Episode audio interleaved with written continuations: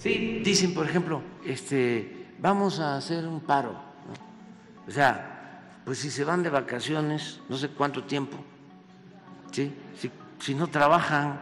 No había fin de semana, no había este, descanso, las vacaciones nunca son en el periodo que le corresponde a, los, a nuestros hijos, nuestros hijos durmiendo en una lona y en una, este, aquí abajo, en, donde, en los pedacitos donde habían lugar en nuestros, en nuestros escritorios.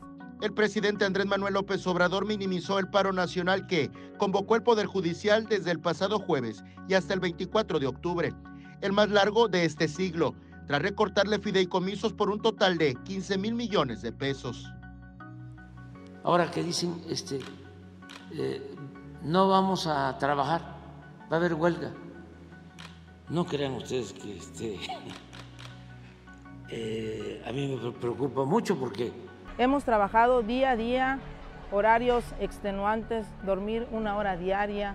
Diez años que estuve laborando en, el, en los juzgados de distrito.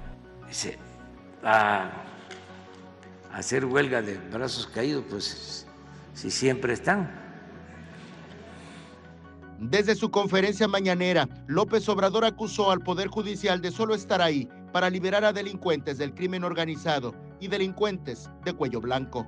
No se dejen engañar, somos tan trabajadores como todos, también somos pueblo. No hay nada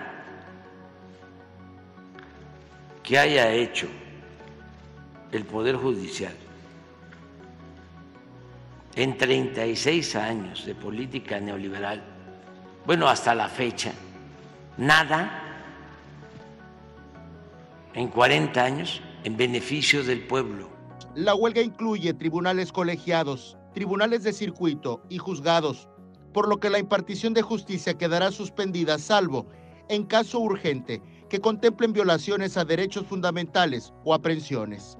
Ustedes no saben, pero yo soy una ganadora al cáncer. Vendí el cáncer en el 2016 me dio cáncer de mama grado 3, perdí mi mama completa, lo que tengo ahorita y ven es prótesis.